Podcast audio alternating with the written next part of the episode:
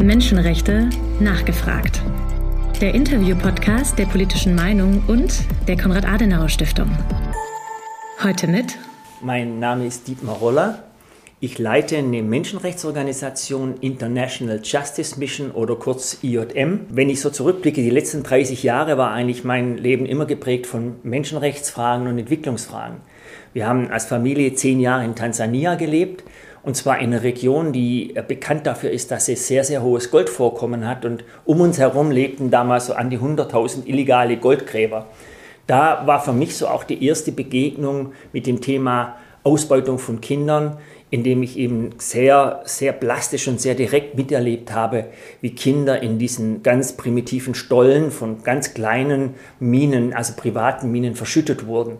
Und ich gefragt habe, wie kann es überhaupt sein, dass Kinder so arbeiten sollten und müssen. Das war so für mich die erste Begegnung und von da aus hat sich mein Leben eigentlich so gedreht, dass bis heute eigentlich das Thema, äh, man könnte es auf den, auf den Titel jetzt auch bringen, moderne Sklaverei dann daraus entstanden ist, einfach deshalb, weil wir heute in einer Zeit leben, in der es über 50 Millionen Menschen gibt, die in moderner Sklaverei leben. Wir kommen da sicher nachher nochmal draus.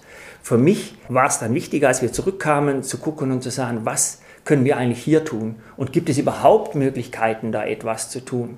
Ich habe dann zehn Jahre die Kindernothilfe geleitet, eine Organisation, die Kinderrechte ganz vorne hat. Und es war damals in der Entwicklung von dem Thema Kinderrechte und auch dem rechtsbasierten Ansatz für Kinder. Das heißt, dass mitbestimmen konnten in Projekten, dass Kinder vor allen Dingen auch ihre Rechte gekannt haben und daraus sich dann aber auch natürlich mit Hilfe von Erwachsenen, mit Hilfe der Politik Veränderungen ergeben haben.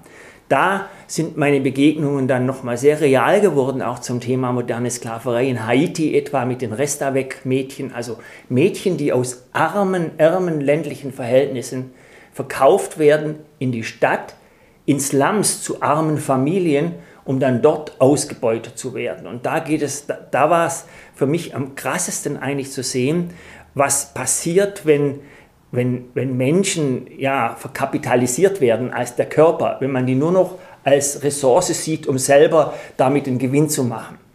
Und das war, war die Zeit, in der, in der mir das Thema sehr, sehr nahe gekommen ist. Wir haben damals viele Projekte auch mit katholischen Schwestern damals in Port-au-Prince begleitet und entwickelt. Und da habe ich auch gesehen, dass Veränderung möglich ist. Und in der späteren Entwicklung zurück in Deutschland wieder. Wir sind dann als kleine, als Familie mit zwei Kindern dann zurück nach Deutschland gekommen, als die Kinder so im Alter waren, wo man sagt, naja, jetzt muss die Sozialisation dann hier in Deutschland sein. Und so nach vier Jahren Schule und dann Blick zur höheren Schule war das dann so eine Triebfeder, zu sagen, wir kommen zurück. Das war dann die Zeit, in der, in der eben dann auch bei mir der Wunsch entstanden ist, so nach und nach mich noch weiterzuentwickeln. Und dann kam 2013 ja, der International Justice Mission, hat gefragt, ob wir nicht ein Büro hier in Deutschland aufbauen wollen. Und das war dann für mich der Einstieg nochmal in das, was ich immer geträumt habe, nämlich auch in eine strukturelle Form moderne Sklaverei zu bekämpfen. Vielen Dank, äh, lieber Dietmar. Ganz, ganz herzlich willkommen im Podcast Menschenrechte nachgefragt der Konrad-Adenauer-Stiftung und der politischen Meinung. Wir haben das Thema äh, Menschenhandel, äh, moderne Sklaverei, Kinderarbeit, haben wir schon in einigen Podcast-Gesprächen angesprochen, weil das auch Themen sind, die für unsere Arbeit sehr, sehr relevant sind. Und deshalb haben wir sogar auch in der Vergangenheit schon öfter zusammengearbeitet, denn ihr seid auch in der deutschen, im deutschen Bündnis gemeinsam gegen Menschenhandel aktiv und die Konrad-Adenauer-Stiftung hat schon viele Konferenzen mit diesem Bündnis durchgeführt um gegen Menschenhandel die politischen und zivilgesellschaftlichen Kräfte zu mobilisieren. Ich habe mich sehr gefreut, dass du zugesagt hast, weil du hast auch im letzten Jahr ein Buch zu dem Thema geschrieben, äh, Wahre Mensch. Darüber werden wir auch noch sprechen. Zuerst äh, möchte ich ganz gerne daran anknüpfen, was du gesagt hast. Ihr seid äh, eine internationale Organisation, 19 97, glaube ich, gegründet und seit zehn Jahren jetzt in Deutschland. Auf eurer Homepage kann man schon eure Erfolge in Zahlen ablesen. Ihr seid in 16 Ländern ungefähr aktiv, äh, habt 85.000 Menschen aus Sklaverei befreit. Vielleicht bleiben wir erstmal bei diesen beiden Zahlen.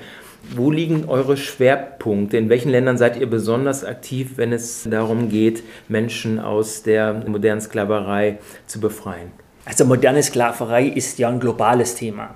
Wir haben das hier in Deutschland genauso wie in Ländern des Südens. Der Unterschied ist äh, vor allen Dingen auch für Länder in Asien und Afrika und Lateinamerika, dass dort vor allen Dingen Armut die Triebfeder ist. Und deshalb sind wir sehr viel stärker dort. Wir sind in Lateinamerika eben vor allen Dingen auch in, in, in Kolumbien, Guatemala, Honduras, in, in, in dem Gürtel, wo, wo, wo eben durch, vielleicht auch durch Bürgerkriege wie in Kolumbien, die Rechtssysteme sehr, sehr schwach sind. Und da sind wir ganz bewusst dann auch in solchen Situationen. Wir sind in Asien, da geht es ja in Südasien ganz stark um das Thema Schuldknechtschaft, also Menschen, arme Menschen, die 20 Euro sich Geld leihen, die können halt nicht zur Bank gehen, wenn die in Not sind. Die Bank ist für arme Menschen kein, kein, hat keinen Zugang. Und dann gehen sie zum Geldverleiher und der gibt das Geld für horrende Zinsen für 30, 40 Prozent. Und dann verschulden sich die Leute mit 20 Euro und können das nach einem Monat nicht zurückzahlen, weil vielleicht ein Kind krank war oder sowas. Und dann heißt es kein Problem, ihr könnt es bei einem Freund abarbeiten. Und dann zieht die Familie oft weil die Distanzen groß sind, 1000 Kilometer weiter, also die werden da hingebracht, kommen in den Steinbruch und denken, so nach drei, drei Wochen haben wir das abgearbeitet. Und nach drei Wochen heißt es, ja, ihr habt das abgearbeitet, aber für Unterkunft, für Verpflegung, für Transport, für Essen ist so und so viel draufgekommen, dass dann mehr Schulden da sind. Wir haben Menschen aus solcher Situation mit auch herausbefreit, die wegen 20 Euro in der dritten Generation verschuldet waren. Das heißt, Schuldknechtschaft ist, ist eine große Problematik, aber eben auch sehr häufig, dass arme Familien Kinder dann selber in solche Situationen hineingeben und dann kommt es zur sexuellen Ausbeutung. Äh, das sind so Themen, weshalb wir in Ländern des Südens sehr viel stärker sind wie, wie jetzt in Europa. Und trotzdem sind wir eben auch hier in Deutschland und vor allen Dingen auch in Osteuropa sehr aktiv. 85.000 ist eine große Zahl, ähm, wobei man sagen muss, bei uns ist es sehr, sehr wichtig, die Menschen zu befreien, ist für uns ein Anfang. Uns geht es ja da auch um, um die strukturellen Fragen dann. Das heißt, wir arbeiten auch sehr eng mit, den, mit Polizei, Staatsanwaltschaften und Richtern dann zusammen in den Ländern, Schulen, bilden aus. Das ist dann oft so, dass wir durch die Befreiungen die Lücken in den Rechtspipelines finden. Wissen, wo, also ist eher auch mit ein diagnostisches Tool, neben dem Tollen, dass Menschen auch befreit werden und wir dann eben genau an diesen, an diesen Löchern in der Rechtspipeline, wenn man das Bild gebrauchen will, dann äh, gemeinsam arbeiten. Ähm, vielleicht eine Nachfrage, äh, weil du schon die Zusammenarbeit mit den lokalen Behörden angesprochen hast. Ähm, in vielen Ländern sind ja die, sagen wir mal, ausführenden Organe wie Polizei eher auch in Korruption äh, verstrickt, als äh, das vielleicht in anderen Verhältnissen der Fall ist, weil auch da, sagen wir mal, die Verhältnisse nicht so goldig sind. Wie muss man sich das vorstellen? Äh, warum sind gerade bei so einem extrem sensiblen Thema wie moderne Sklaverei dann die Behörden äh, in der Lage, äh, euren Standards entsprechend mit euch zu kooperieren als Zivil? Ihr seid ja eine zivilgesellschaftliche Organisation. Wie muss man sich das vorstellen? Wieso kommt so ein Vertrauensverhältnis auch zwischen euch und diesen Behörden zustande? Ja, da muss ich ein klein bisschen ausholen und nochmal so, so den Hintergrund deutlich machen. Ich meine, Armut ist ja nicht die Abwesenheit von Reichtum sondern es ist Marginalisierung. Das heißt, an Rand gedrängt sein, nicht teilhaben können, also der Verlust von Teilhabe. Und das bedeutet eben, dass arme Menschen keinen Zugang haben. Wir, wir, kennen das aus der EZ in der Entwicklungszusammenarbeit. Wenn wir jetzt zum Beispiel an ähm, Bildungsprojekte denken, dann heißt es ja, arme Menschen haben keinen Zugang zur Bildung, deshalb baut man Schulen oder man hat Training für, für, für Lehrer und so weiter, um eben äh, armen Menschen den Zugang zur Bildung zu ermöglichen. Oder ähnliches mit Krankenhaus, man baut Dispensaries, man bildet Ärzte aus, man, man versucht eben auch da den Menschen, die da, die es sich nicht leisten können, die keinen Zugang haben, den Zugang zu schaffen. Was man lange Zeit übersehen hat, ist, so wie Arme keinen Zugang zur Bildung haben, keinen Zugang zu Gesundheit oder zu frischem Wasser, haben sie keinen Zugang zum Rechtssystem. Und jetzt kommt nämlich der Punkt, warum gibt es überhaupt heute noch 50 Millionen Menschen in Sklaverei? Es gibt kein Land mehr auf der Welt, das rechtlich Sklaverei und Menschenhandel legitimiert. Also die transatlantische Sklaverei, da gab es Regeln. Da hat der Staat mitgemacht, da hat der Staat drauf geguckt und hat, hat eben gesagt, das ist ein Wirtschaftsfaktor, den fördern wir. Heute ist es überall verboten und trotzdem gibt es so viele. Ich benutze ja immer das Beispiel vom Chamäleon, diesem Versteckten. Also moderne Sklaverei ist heute so chamäleonhaft. Es versteckt sich in Geschäftsmodellen. Also in Slums sind Menschen, die haben keinen Zugang zum Rechtssystem. Und wenn, wenn, wenn man keinen Zugang zum Rechtssystem hat, dann kann man auch gefahrlos ausgebeutet werden. Weil es ist ja niemand da, an den man sich wenden kann. Oder man misstraut der Polizei, weil die Polizei durch Korruption, wir haben es gerade angesprochen, vielleicht mit den Tätern unter einer Decke steckt. Oder die Polizei so schwach ist, was sehr viel häufiger der Fall ist, dass sie da gar nichts dagegen halten kann.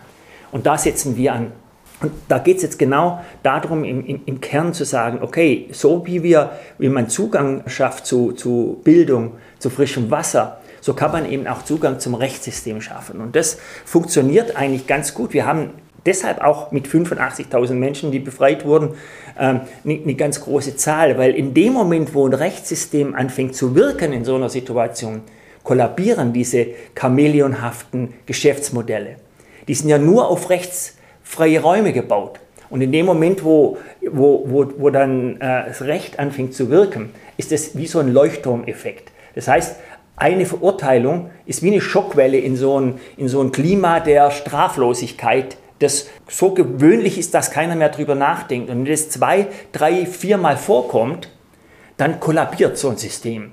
Und wir sehen das immer wieder, dass man nach vier, fünf, sechs Jahren einen relativ großen Fortschritt haben kann. Wieso machen wir das als Zivilgesellschaft? Ich kriege oft die Frage, gerade auch im entwicklungspolitischen Kontext, auch mit, im Gespräch mit, mit dem Außenministerium oder so, ja, wir können uns ja nicht in die, in die Rechtssysteme der Länder einmischen. Nee, können wir auch nicht. Und gerade als Zivilgesellschaft können wir nicht. Deshalb haben wir immer Rahmenverträge mit den Regierungen und innerhalb dessen sind wir dann, haben wir so eine Art Consultant-Funktion. Das heißt, wir beraten Richter, Staatsanwaltschaften, Polizei. Wir sind da, wir begleiten die. Wir sind da, wo eben oft es auch an Ausbildung mangelt. Korruption ist das, was wir auch gerade hier oft als erstes im Kopf haben. Aber Korruption ist oft das Ergebnis davon, dass Polizisten komplett frustriert sind. Die haben eine Woche Ausbildung. Ich habe vor kurzem mit, mit Polizistinnen gesprochen und Polizisten, die hatten ja 14 Tage Ausbildung und waren dann plötzlich drin. Aber was sollen die denn machen? Die, haben, die können der, der, der, der großen Macht der, der Verbrecher gar nichts entgegensetzen. Und wenn dann da Ausbildung dazukommt, wenn da Begleitung dazukommt, wenn die merken, wenn sie merken, die können was bewirken, dann verändert sich sehr schnell das Milieu. Ähm, ich habe mir mal euren Instagram-Account angeguckt, denn der Podcast ist jetzt auch auf Instagram aktiv und vernetzt sich da natürlich auch mit Organisationen wie eurer. Und in den letzten Einträgen hat man viele Hinweise auf aktuell erfolgreiche Befreiungsaktionen äh, gefunden. Da schreibt ihr beispielsweise acht Kinder in Ghana aus Arbeitsausbeutung befreit, 22 äh, Jungen in Südasien aus Zwangsarbeit befreit, neun Jungen in Ghana aus Menschenhandel befreit, zwölfjährige aus Arbeitssklaverei befreit. Ähm, das klingt ja erstmal beeindruckend. Wie muss man sich das, wie muss man sich das ganz konkret vorstellen? Wie äh, findet, was steckt hinter so einer, sagen wir mal, hinter so einem Post auf Instagram? Äh, was ist da, was ist da passiert, bis acht Kinder in Ghana beispielsweise aus so einer Situation der Arbeitsausbeutung befreit werden konnten? Wir selber das befreien ja nicht, das macht die Polizei. Also wir sind, wir sind eben Begleiter in so einer Sache. Trotzdem sind wir natürlich sehr nahe mit dabei als äh, IJM weil wir eben, äh, sagen wir mal, oft auf solche Themen aufmerksam machen und natürlich gibt es da auch Kontroversen. Das heißt, manchmal kommt man da auch mit der lokalen Kultur in einen Clash. Insofern, das heißt, wieso? Kinder kann man doch auch ausbeuten, die brauchen nicht zur Schule gehen hier, die sollen, die sollen arbeiten. Man über, also manchmal übersieht man eben auch, wie, wie, wie tief Ausbeutung dann gehen kann. Also gerade auf dem Lake Volta ertrinken jeden Tag Kinder, weil die Netze sich verfangen, die, die sollen da reingehen und die sind Eigentum von Fischern. Die gehören, also die Fischer nehmen die mit. Ich habe vier, fünfjährige da gesehen, die den ganzen Tag draußen fischen. Wie muss man sich so eine Befreiung vorstellen? das ist so, dass eine Information an die Polizei geht. Da in dieser Region ist es eben so, dass sehr viele Fischer-Communities, es sind ja so Communities ähnlich wie wir sie, wie wir sie auch von anderen, von Goldgräbern zum Beispiel kennen. Da sind dann, ist eine Ansammlung von denen und die sind da mit ihren Booten in dem Fall und dann fahren die raus und die brauchen natürlich Personal. Und es ist ja auch ein bisschen eine Tragik. Anstatt Männer anzustellen, die damit eine Familie versorgen können, ist es natürlich viel billiger, ein Kind da reinzusetzen und das hart arbeiten zu lassen. Das kostet ja nichts. Das kann man einmal, das kauft man einmal oder gibt man einmal einen kleinen Betrag und dann, und dann ist das Kind einfach da und arbeitet für einen. Und wenn man so eine Situation entdeckt, dann ist natürlich eine investigative Arbeit da, die die Polizei macht, aber die wir begleiten, um sozusagen da ein Stück mehr Professionalität und Lernen mit hineinbringen. Ich habe es vorher gesagt, oft fehlt es da an Ausbildung. Und wenn es dann zu einer Befreiung kommt, dann ist man eben da unterwegs, nimmt diese Kinder mit. Und das ganz Wichtige ist eben, diese Kinder, die, die leiden meistens unter sehr starken Traumata. Sie haben viel erlebt. Wenn da Mädchen dabei sind, ist es oft auch noch sexuelle Ausbeutung, die dazukommt. Es sind, es sind Schläge, es sind viele, viele Hunger und so weiter. Deshalb ist es wichtig, dass es dass es auch dann eine Nachbetreuung gibt, also dass diese Kinder in eine Umgebung kommen, die geschützt ist. Bleiben wir in Ghana. In Ghana gibt es ein Jugendamt, das sich dann darum kümmert. Und im Hintergrund äh, sind wir dann auch bemüht, dass die Standards dann auch entsprechend äh, groß sind. Oft sind es Organisationen aus der Zivilgesellschaft, die diese Kinder dann aufnehmen und dann Trauma fokussiert mit denen unterwegs sind. Das heißt, darauf achten, dass diese Kinder die richtige Umgebung haben, dass sie auch psychologisch betreut werden, dass sie ganz konkret auch auf dann die Gerichtsverhandlungen vorbereitet werden, weil da kommt ja wieder neu, da kommt das Trauma wieder hoch, da kommt aber auch die Ängste hoch. Wie kann ich oft dem Täter, der Täterin gegenüber sitzen? Und da begleiten wir dann eben durch. Und was wir eben da lernen ist, ich habe es vorher gesagt, das ist wie so eine Diagnosetool. Wir sehen, wo sind im Rechtssystem die Lücken. Und da gehen wir dann ganz gezielt mit ran. Schulen, Polizei, Staatsanwaltschaften, Richter sind mit Politikern und Politikerinnen im Gespräch das kann, wie auch zum, zum Teil in Deutschland, dann dazu führen, dass man bis dahin, dass man Vorschläge macht, wie man, wie man einen Rahmen ändern muss von einem Gesetz oder sowas.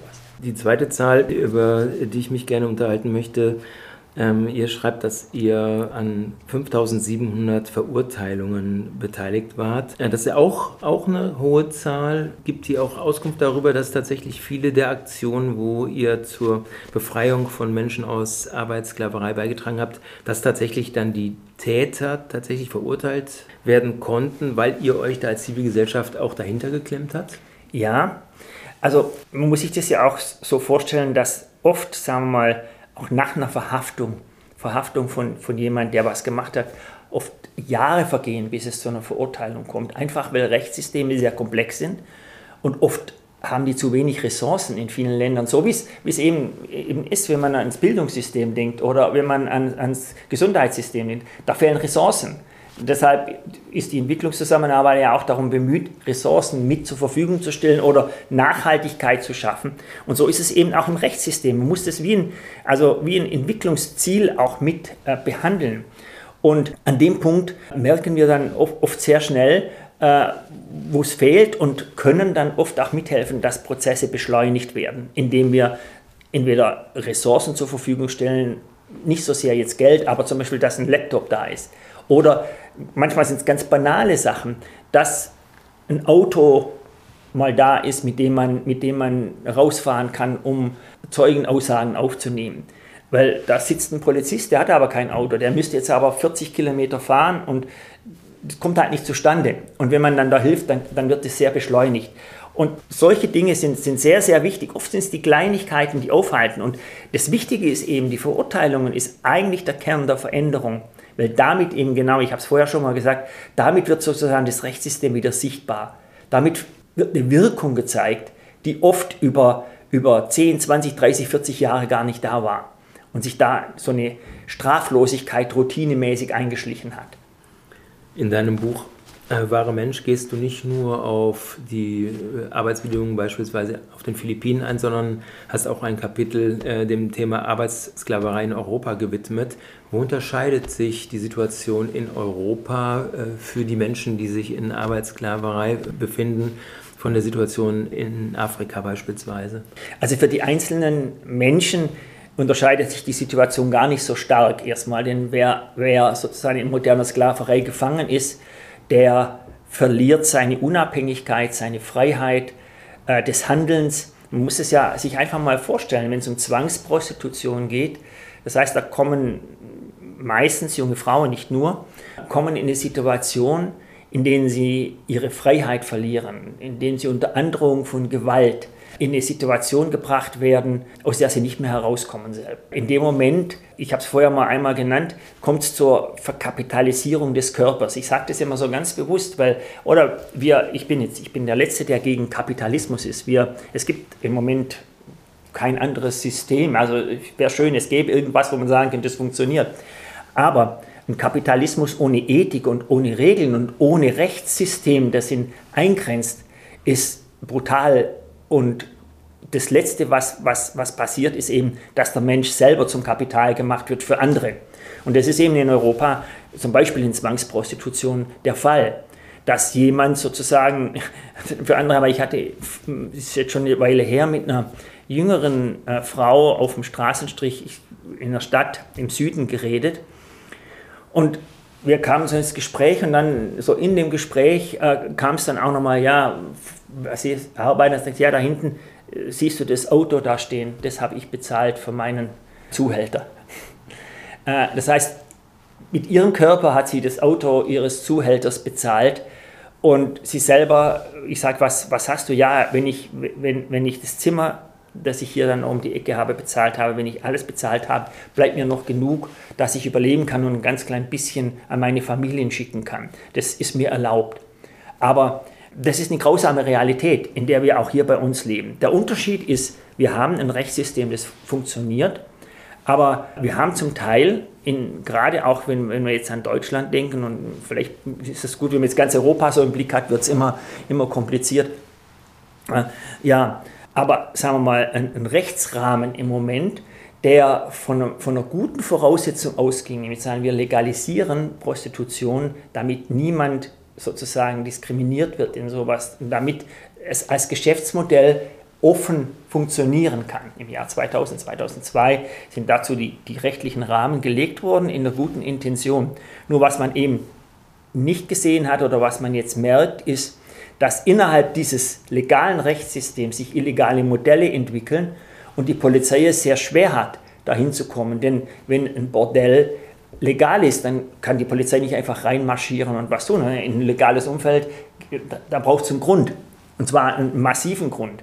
Und wenn der nicht da ist, dann, dann geht es nicht. Und eben in diesem, in diesem, sagen wir mal, in diesem Umfeld haben sich Modelle entwickelt, wo sozusagen Zwangsprostitution mit dem Label der lokal, lokalen, äh, äh, legalen Art dann zusammengebracht werden. Und natürlich ist der Druck da auf die, auf die jungen Frauen auch dann zu, zu sagen, dass es legal ist und die Hintergründe, dass zum Beispiel Druck auf Familien in, in Osteuropa gemacht wird oder dass ein Kind irgendwo als Druckmittel mit verwandt wird.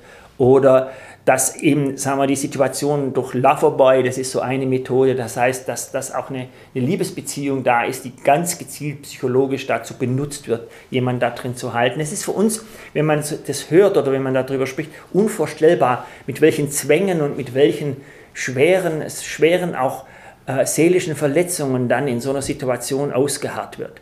Und da braucht es dann eben schon auch den Dialog mit der Politik, da braucht es den Dialog mit Menschen, und das wird ja gerade in Europa im Moment heiß diskutiert, eventuell eben das nordische Modell, über das ja auch ein Podcast von, von euch schon, schon gemacht wurde, eventuell eine Lösung. Es ist sicher nicht die Lösung. Also es, ein Modell wird nie die Lösung sein, aber es wäre ein Anfang zu zeigen, es ist illegal. Und diese Umdrehung, dass eben der Freier die Verantwortung hat, finde ich mehr als gerecht, weil genau da liegt das Problem. Oder da, wo die Nachfrage ist, da wird die Nachfrage immer bedient. Wir sind auf einem anderen Gebiet, im Online-sexuellen Ausbeutung von Kindern. Da ist es, ist es genauso, dass Kinder auf den Philippinen sozusagen sexuell ausgebeutet werden, weil hier bei uns Täter, und sind nur Männer, äh, Täter sind, die über Western Union oder irgendeinen einen Bezahldienst 100 Euro bezahlen und dann für eine Stunde sagen können, was mit dem Kind geschieht. Und da geschieht unaussprechlich Brutales. Das hat mit Nachfrage zu tun. Sonst würde auf den Philippinen, und das sind im Moment, also Philippinen ist so der, so der Hotspot, es gibt auch viele andere noch, sonst, wenn keine Nachfrage da wäre, gäbe es dieses Modell nicht. Und, und auch da gilt natürlich, wo kann man den Tätern habhaft werden. Auch da ist es ein komplexes Rechts- Problem, weil eben, sagen wir mal, die Entwicklung vom Internet sehr viel schneller war als die Anpassung der Rechtsrahmen. Da hinken wir hinterher. Und da kann eben ein Richter hier in Deutschland, jemand, der so etwas macht, den relativ nur verurteilen auf dem, dass er sich etwas ansieht, aber nicht damit, dass er quasi aktiv dazu beiträgt, ein Kind zu vergewaltigen in der Ferne. Und da setzen wir dann an. Da geben wir dann Ideen, da arbeiten wir mit mit den Behörden zusammen, aber nicht nur mit den Behörden, sondern eben auch mit denen, die am, am Rechtssystem selber arbeiten. Und wir machen Advocacy- und Lobbyarbeit. Das heißt, wir bringen es nach außen, wir machen es bekannt. Ich sage immer, das Wichtigste als erster Schritt für Veränderung ist, das Schweigen zu brechen, was wir jetzt gerade auch machen. Ähm, ich finde es interessant, dass du auf meine Frage nach dem Thema Arbeitssklaverei in Europa sofort auf äh, das äh, genauso wichtige Thema Zwangsprostitution in Europa zu sprechen gekommen bist. Wir haben ja auch mit gemeinsam gegen Menschenhandel diese Konferenzen mit Fokus auf den Kampf gegen sexuelle Ausbeutung und Zwangsprostitution tatsächlich durchgeführt. Und in den letzten Jahren sind wir dann immer stärker auch in die Diskussion äh, eingestiegen um das äh, nordische Modell, was du gerade schon angesprochen hast, wo es darum geht, die Nachfrage durch Bestrafung der Nachfrager, also der Freier, zu reduzieren, ist so eine Art nordisches Modell gegen diese äh, Prostitution und Zwangsprostitution. Ist das auch in irgendeiner Form für das Thema Arbeitssklaverei, moderne Sklaverei, Kinderaus Kinderarbeit, Kinderausbeutung, ist sowas äh, auch in der Diskussion bei euch? Also ich würde das jetzt nicht sagen, es ist sehr spezifisch bezogen auf, auf, also Zwangsprostitution ist ja auch eine Art von Arbeitsausbeutung, deshalb bin ich da zuerst drauf gekommen auch. Aber wenn wir jetzt zum Beispiel darauf gehen, Ausbeutung auf dem Bau oder in Schlachtbetrieben oder in der Landwirtschaft, was wir hier in Deutschland und in Europa sehr viel haben, dann glaube ich, ähm, muss man andere Ansätze wählen. Da ist es ja ganz häufig so, dass die Arbeitsausbeutung der Einzelnen verschleiert wird. Das heißt, der große ähm, Bauunternehmer hier heuert Leute an über einen Subunternehmer. Der Subunternehmer hat wieder einen Subunternehmer und der hat wieder einen Subunternehmer und irgendwann ist diese, fast wie bei Lieferketten, ist das, geht es in eine Unübersichtlichkeit, die man nicht mehr nachverfolgen kann. Ich hatte äh, ein Gespräch mit einer Staatsanwältin hier in Berlin und die haben mir über viele, viele Fälle, und sie sagt, es gibt hier kaum eine, eine Baustelle, wo diese Art der Arbeitsausbeutung nicht vorkommt. Und es kann sein, dass da jemand arbeitet, der macht Überstunden, der arbeitet richtig hart und hat am Ende vom Monat 6000 Euro auf dem Lohnzettel. Und von diesen 6000 Euro bleiben ihm selber 500. Der Rest geht an Sub, Sub geht irgendwo weg und wird abgesaugt durch irgendwelche dubiosen Subunternehmer, die eigentlich gar nichts dazu beitragen, außer dass sie das Geld absaugen. Und ganz häufig, wenn man dann, wenn ich dann unsere Kolleginnen und Kollegen in unserem Büro in, in Rumänien oder in, in Bulgarien, Ungarn oder, oder, oder jetzt auch Polen, wenn, wenn, wenn ich mit denen rede, äh, dann tauchen da immer wieder Männer auf, junge Männer, die um alles betrogen werden, die ein halbes Jahr hier arbeiten, gar nichts erhalten, irgendwann auf die Straße gesetzt werden und oft sogar noch die Fahrt nach Hause sich irgendwo borgen müssen da kommt es zu Katastrophen, zu, zu, familiären Katastrophen. Da baut eine Familie drauf, dass sie vor Ort versorgt wird, weil Armut da ist. Und die ganzen Hoffnungen liegen da auf jemand, der hier hart arbeitet. Und am Ende sind alle die Betrogenen und das Elend wird verstärkt. Und das sind Realitäten, mit denen wir es hier auch zu tun haben. Und da hilft eben äh, etwas ganz anderes. Da muss, da muss man äh, deutlicher an diese sagen wir mal, Strukturen herangehen. Ich denke, dass auch große große Unternehmen hier in Deutschland dazu verpflichtet werden sollten, dass sie äh, Klarheit haben in ihren Arbeiterlieferketten. Also sprich Menschen, die als, als Leiharbeiter arbeiten und die sollten verpflichtet sein, dass das Gehalt direkt an den Arbeiter geht und nicht an irgendeinen Subunternehmer, der den bezahlt. Das äh, sind solche Regeln, die wir da brauchen. Vielen Dank. Du hast in deinem Buch auch ein Kapitel überschrieben mit dem Thema Sklaverei 2.0, sexuelle Ausbeutung von Kindern im Internet auf den Philippinen. Und äh, da schreibst du sehr erschreckende Zahlen, dass allein im Jahr 2020 äh, 1,2 Millionen Hinweise allein auf den Philippinen an die Behörden geleitet äh, worden sind mit äh, Hinweisen auf äh, sexuelle Ausbeutung von Kindern im Internet. Äh, wie ist es zu erklären, dass die Philippinen in diesem Bereich so eine große Bedeutung haben und dass gerade in der Pandemie dieses Thema so wahnsinnig wichtig geworden ist? Ja, das ist ein, ein, ein trauriges Thema, weil es eben eine deshalb auch 2.0, also diese, diese neue Art von Ausbeutung beschreibt, die eben nicht mehr die Anwesenheit des Täters verlangt. Also sexopädophile Kriminelle sind ja also Menschen, die, die, die Kinder sozusagen sexuell ausbeuten wollen. Äh, die gab es und gibt es immer noch, die dann irgendwo hinfahren, sich ein Kind sozusagen kaufen, schlimm und dann vergewaltigen und, und, und, und, und schlimme, schlimme Dinge tun. Aber durch das Internet und vor allen Dingen auch durch das, dass eben es möglich ist, relativ günstig in vielen Ländern da mit einem Laptop ein, ein eigenes Geschäft aufzubauen, hat sich da etwas nochmal verändert. Die Philippinen sind deshalb sozusagen das Modell dafür geworden, weil es verschiedene Konstellationen gibt, die das sehr gut möglich machen. Das eine ist, die Philippinen haben, ähnlich wie Rumänien, Millionen Migrant Workers, die irgendwo, also Migranten arbeiten, die quasi die im Nahen Osten irgendwo arbeiten und monatlich das Geld zurückschicken. Das heißt, man hat so Schnellbezahl-Service überall. Im kleinsten Dorf gibt es irgendwelche Bezahldienste, wo man dann von irgendwo auf der Welt relativ schnell Geld transferieren kann. Das andere ist, auf den Philippinen gibt es ein sehr schnelles, anonymes Internet über Handys. Das heißt, man kann sich eine SIM-Karte kaufen, die ist relativ schnell, die reicht aus, um sie dann mit einem, mit einem Computer zu koppeln und schon kann man, kann man anfangen. Das andere ist, dass äh, die Menschen in den Philippinen sehr gut Englisch sprechen. Das heißt, die Kommunikation funktioniert. Das, das, vierte ist dann noch, dass Armut und vor allen Dingen auch in den Slums die Versuchung groß ist, sehr schnell auf die Art viel Geld zu verdienen. Und man muss sich das einfach mal vorstellen. Viele Eltern sind auch unterwegs, Kinder werden von Großeltern be beaufsichtigt und in der Nachbarschaft sind die oft unterwegs in den Slums unbeobachtet. Und da ist der Schritt relativ klein, zu sagen, naja, wenn ich ein, zwei Kinder da sozusagen vor die Kamera bringe, die dann da performen, äh, dann kann ich damit mehr in, in, sagen wir, in einer Woche mehr verdienen als in einem, in einem halben Jahr, wenn ich, wenn ich ganz normal arbeite. Und das alles zusammen äh, schafft eben das Klima, um, um, um da Kinder anzubieten in großer Zahl. Und auf der anderen Seite, ich habe es vorher schon gesagt, äh, gäbe es dieses Geschäft natürlich nicht, wenn nicht auf der anderen Seite ganz viele Männer wären, die dieses Angebot, die die Nachfrage schüren.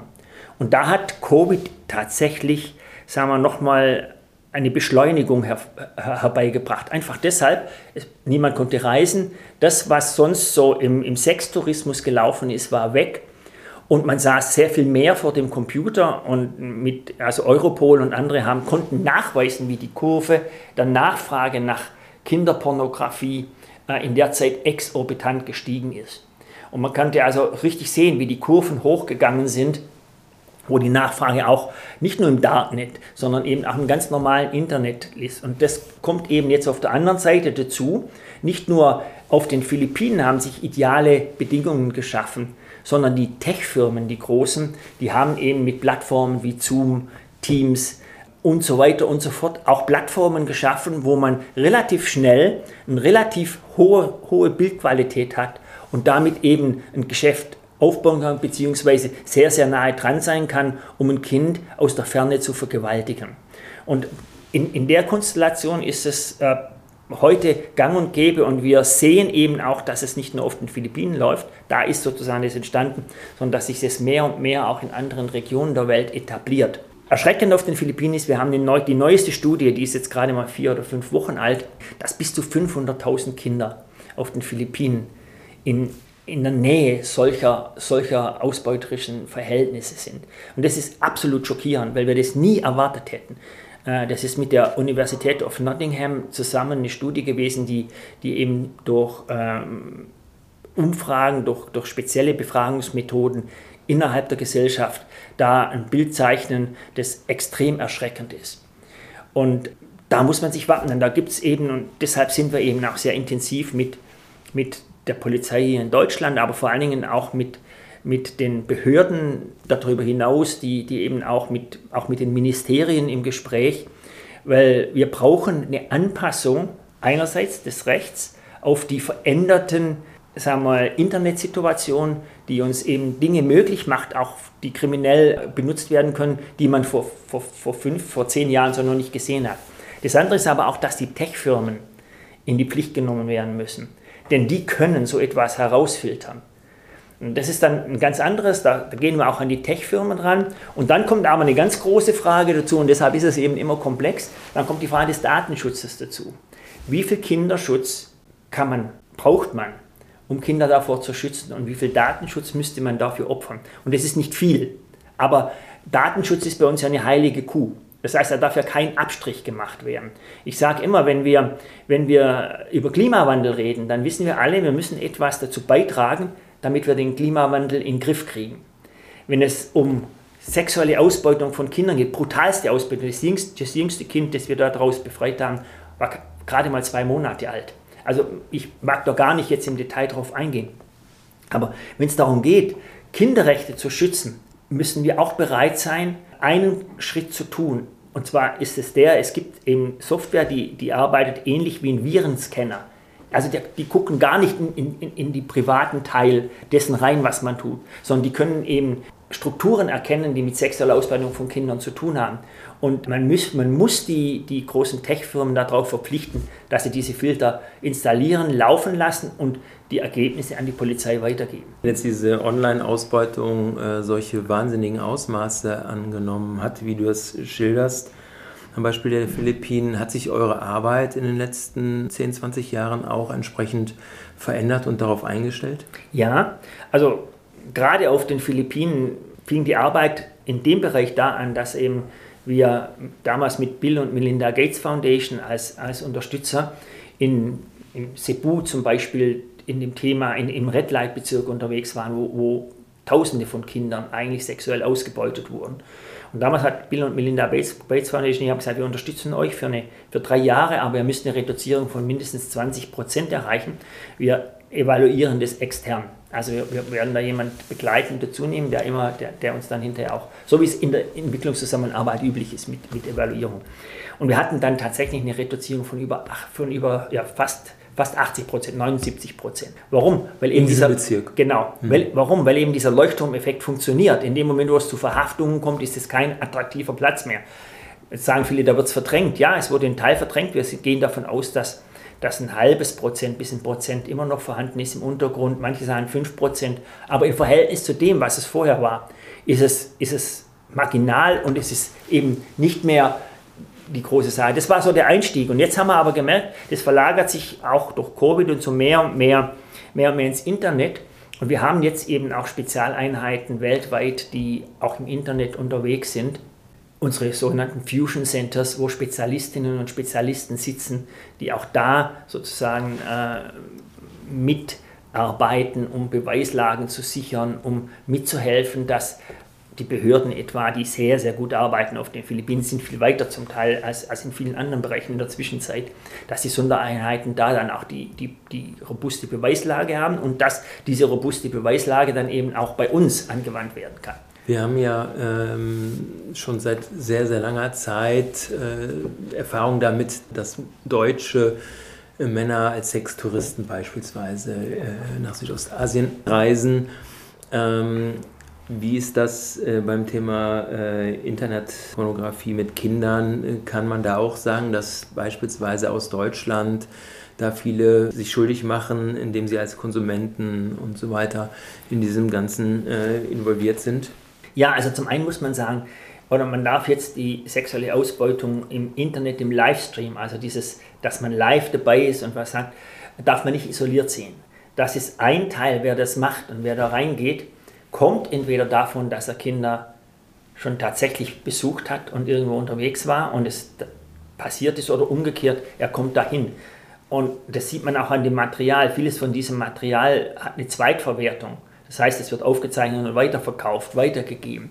Das heißt, wir haben es hier also tatsächlich mit einem, mit einem sehr breiten, sehr breiten, sehr breiten Struktur von sexueller Ausbeutung von Kindern zu tun, auf verschiedenen Ebenen.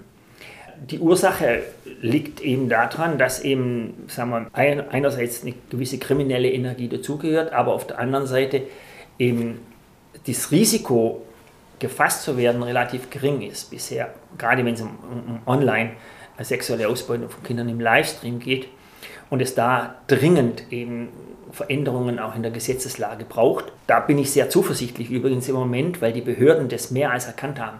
Äh, ich bin da sehr, sehr dankbar, was im Moment auch im Innenministerium dazu, dazu läuft und was in anderen Ministerien läuft. Und da merke ich, dass das sehr, sehr, sehr viel Positives im Moment am, am Laufen ist. Aber es braucht auch da wiederum nach außen das Schweigen zu brechen. Und es muss klar sein, dass wer so etwas macht, dass er eben nicht nur eine robuste Strafe erhält, sondern dass man, dass man eben auch vor Ort, wenn, wenn Täter, auch deutsche Täter vor Ort äh, gefasst werden, dass entsprechend dann auch die Beweiskette bis hier gehalten werden kann. Oft ist das zu viel zu umständlich oder umgekehrt, die kommen hierher zurück und wenn sie dann hier angeklagt werden, dann kommt es sehr häufig auch zu einer oder zu einer Absprache zwischen, zwischen den Richtern und oder den Staatsanwälten und den Anwälten, weil eben es ein hochkomplexer Prozess ist, Beweise von dort nach hier zu bringen. Und da kann man heute, könnte man heute und kann man heute viel tun. Du hast eine sehr hohe Zahl genannt mit 500.000 ja. äh, Fällen. Ähm, das ist die neueste, die neueste ja. Forschung von der Universität in, in Nottingham. In einer mhm. Studie, die ihr vor vier Jahren äh, veröffentlicht hattet, äh, da habt ihr äh, mitgeteilt, dass oder herausgefunden, dass das Durchschnittsalter der missbrauchten Kinder bei elf Jahren liegt. Ähm, ja. Wie geht ihr mit so einer großen Gruppe von doch sehr jungen Kindern um, wenn es dann um das Thema Thema äh, Nachbetreuung der Opfer äh, geht, also Traumatisierung, Aufarbeiten mhm. und so weiter. Wie könnt ihr angesichts dieser riesigen Zahlen, wie könnt ihr dieser extrem großen Herausforderung gerecht werden? Das ist eines der sagen wir, am herzzerbrechendsten Themen, wenn man so ein kleines Kind im Arm hält, das über Wochen und Monate, manchmal sogar, wenn sie ein bisschen älter sind, Jahre, äh, diesem sexuellen Missbrauch, diesem oft täglich, aber mindestens zwei, dreimal die Woche sexuellen Missbrauch ausgeliefert war. Und man dann äh, weiß, jetzt kommt es zu einem Bruch einerseits, aber der Bruch selber ist ja auch für so ein Kind trotz allem schlimm. Da ist die gewohnte Umgebung erstmal nicht mehr da, das, das Kind muss herausgenommen werden. Und unsere Sozialarbeiterinnen und Sozialarbeiter, aber vor allen Dingen auch die Psychologen sagen, aber es ist unbedingt notwendig, dass diese Kinder in einem neuen Umfeld wieder Vertrauen lernen können, dass sie eine Regelmäßigkeit erhalten. Und deshalb äh, arbeiten wir mit der lokalen Zivilgesellschaft zusammen, bilden auch Leute aus. Ähm, und äh, diese Kinder, natürlich, auch da, es ist nicht International Justice Mission, es ist die Regierung, die wiederum in ihrem, in ihrem System auch auch Kinder dann sozusagen begleitet und betreut, aber wir bleiben dann ganz, ganz nah dran. Und es gibt viele, viele sehr gute Einrichtungen, die sich dann mehr und mehr auch darauf spezialisieren, solche Kinder zu begleiten. Und ich kann selber sagen, äh, ich habe äh, solche Einrichtungen auch selber besucht und gesehen, wie Kinder nach zwei, drei Jahren wieder nicht nur lachen, sondern wieder lebendig sind und Kinder sein können, spielen, äh, wieder das für sich entdecken können, was sie eigentlich sollen, lernen, für sich selber entdecken können, was es heißt, unbeschwert Kind zu sein. Natürlich, die Narben, die bleiben, aber die Narben, wenn, wenn, wenn, wenn die Kinder psychologisch richtig betreut werden, können die Narben integriert werden. Ähm, und das ist dann Teil der Persönlichkeit. Und was wir auch sehen müssen, wir, wir haben mehr und mehr auch gelernt, dass die Überlebenden aus so einer Situation sich selber organisieren und für sich selber sprechen, dass wir nicht für die sprechen. Und wir haben solche Survivor-Netzwerke, wo dann äh, weltweit sich ähm, ja, 1500 im Moment solcher Betroffenen zusammenschließen, selber anfangen mit den Regierungen zu sprechen und äh, selber sich sozusagen äußern und wir begleiten sie dann. Und da merkt man eben, wie wichtig es ist, dass, dass die Stimme derer, die betroffen sind, dann sichtbar wird und laut wird. Weil das ist ja genau, was moderne Sklaverei verhindert. Sie nimmt Menschen sozusagen, macht sie unsichtbar, indem sie sie verkapitalisiert und von, von der Öffentlichkeit wegnimmt. Diese Menschen sind versteckt, das sind schweigende Menschen, die irgendwo unsichtbar Schlimmstes erleiden müssen. Ob das jetzt sexuelle Ausbeutung ist oder extreme Arbeitsausbeutung oder Schuldknechtschaft. Die Menschen verschwinden aus dem Gesicht der Kultur des Umfeldes und sie werden quasi nur noch Arbeitsmaschinen, die dem Profit von irgendjemand dienen. Und um das zu bekämpfen, das steht bei uns an erster Stelle. Und das ist genau das, ähm, wo wir sagen, da muss man strukturell rangehen. Wir haben es gerade auch besprochen. Das ist eine Sache, wo, wo der Zugang zum Rechtssystem essentiell ist. Übrigens die SDGs äh, nehmen das ja in, im SDG 5 und ähm, 8, aber auch im SDG 16 sehr, sehr, sehr stark auf. Oder das Zugang zum Rechtssystem ist ein Schlüssel eigentlich für alle Menschen. Wenn du jetzt über äh, die nächsten zehn Jahre, in, denen du dich äh, mit dem Thema auseinandersetzen wirst, was denkst du, welche äh, Entwicklungen könnten dazu beitragen, diese enorm großen Zahlen von 50 Millionen in äh, Sklaverei befindlichen Menschen, um das zu reduzieren, auch präventiv, vielleicht, dass nicht wieder noch eine äh, weitere Generation in, du hast gerade davon gesprochen, die dritte Generation wegen 20 Dollar in Arbeitssklaverei, gerade das Thema Prävention, fände ich da ganz spannend. Äh, was kannst du dir vorstellen? Ähm, wie kann die Politik jetzt Verantwortung zeigen, auch durch das Lieferkettengesetz beispielsweise, um äh, diese großen Zahlen von Menschen in Arbeitssklaverei, in Zwangsprostitution, in Kinderarbeit, um da effektiver, effizienter gegen vorzugehen in den nächsten Jahren? Also ich bin da sehr, sehr zuversichtlich. Ich sage, bis 2030 können wir einen Großteil von moderner Sklaverei beenden. Warum? Es gibt eben keine rechtliche Grundlage mehr dafür. Es gibt keine Legitimation in keinem Land der Welt. Das heißt, es ist überall illegal, verboten. Und von daher braucht es, und, und das denke ich ist so ein Schritt, den ich auch immer wieder dem, dem, äh, mit Leuten aus der, aus der Entwicklungsszene diskutiere oder aus dem BMZ, also Bundesministerium für wirtschaftliche Zusammenarbeit, zu sagen, wir müssen den Mut haben, äh, den Zugang zum Rechtssystem sehr viel stärker auch in die Programmatik unserer Arbeit zu integrieren. Das gilt weltweit, aber hier in Deutschland hat man auch noch eine sehr große Hemmschwelle. Man sagt, ja, das ist da, hat, ich habe es vorher schon mal kurz angedeutet, das sollte, muss der Staat machen, ja. Aber wir wissen zum Beispiel von den Lieferketten her auch, da heißt es, oder in der UN heißt Protect, React, Respect. Das heißt, der Staat muss die Rahmen für, das, für den Schutz schaffen und dann muss das aber sozusagen, das muss akzeptiert werden durch Firmen und die müssen darauf reagieren, indem sie ihren, ihre, sagen wir mal, in ihren Lieferketten, in dem, was sie tun, sich darauf einstellen und die sauber halten. Und in diesem Protect äh, liegt natürlich, das ist ein, ein, ein sehr kurzes Wort, mit einem, mit einem riesen Auftrag. Was ist, wenn, wenn, wenn ein Regierungssystem oder wenn, wenn, wenn ein, ein Rechtssystem nicht funktioniert, weil zu wenig äh, Staatsanwaltschaften, Staatsanwältinnen und Anwälte da sind? Was ist, wenn die schlecht, zum Teil schlecht ausgebildet werden? Was ist, wenn Ressourcen fehlen? Wenn 7000 Fälle auf dem Schreibtisch hängen und, und, und, und einfach keine Möglichkeiten da sind. Und da, denke ich, müssen wir neu darüber nachdenken, wie wir den Zugang zum Rechtssystem zum, zum Schwerpunkt machen oder zu neuen Schwerpunkt machen, auch in der Entwicklungszusammenarbeit. Denn ohne Recht ist alles nichts. Äh, wenn, wenn das Rechtssystem nicht funktioniert, dann kann ich noch so viel aufbauen. Ich habe selber erlebt, dass in, mit Frauen-Selbsthilfegruppen kleine Läden in Slums in Kenia aufgemacht wurden. Die Frauen wurden zwei, dreimal überfallen, die Polizei hat nichts gemacht ja, diese Frauen haben irgendwann gesagt, es bringt gar nichts, lassen wir, machen wir nicht. Und deshalb braucht es diesen Schutz. Es braucht den Schutz von armen Menschen äh, durch das Rechtssystem. Und da kann man heute auch durch unsere, ich nehme Theory of Change, das heißt durch unseren entwicklungspolitischen Ansatz, kann man da das tatsächlich verändern, indem man eben diese, diese wir, wir, wir gehen da von, von drei oder vier Schritten aus, eben Menschen aus so einer Situation zu befreien Täter und Täterinnen zur Anklage bringen, dann aber auch die Betroffenen in sozialen Einrichtungen und Rehabilität begleiten, dass sie wiederhergestellt werden, aber auch, dass sie fähig sind, sozusagen durch, das, durch die Zeit der, der, der Gerichtsverfahren und so weiter mit hindurchzugehen und, und die Aussage konstant bleiben kann und durch Schulungen, durch Ausbildung, durch Fortbildung eben auch den Mut der Menschen, die in den Rechtssystemen ja überall kämpfen. Die meisten Leute, die sich dafür entscheiden, das sind Menschen, die das aus dem Herzen heraus tun. Die sagen, ich will in meinem Land etwas verändern. Und diese Leute brauchen aber unsere Unterstützung. Wenn die dauernd sehen, dass, die, dass das Böse siegt, weil die mehr Ressourcen haben, weil die die cleveren Anwälte haben, weil die einfach besser vernetzt sind, dann irgendwann werden die korrupt und sagen, naja, wenn, wenn die alle die Hand aufhalten, ich kann ja eh nichts machen.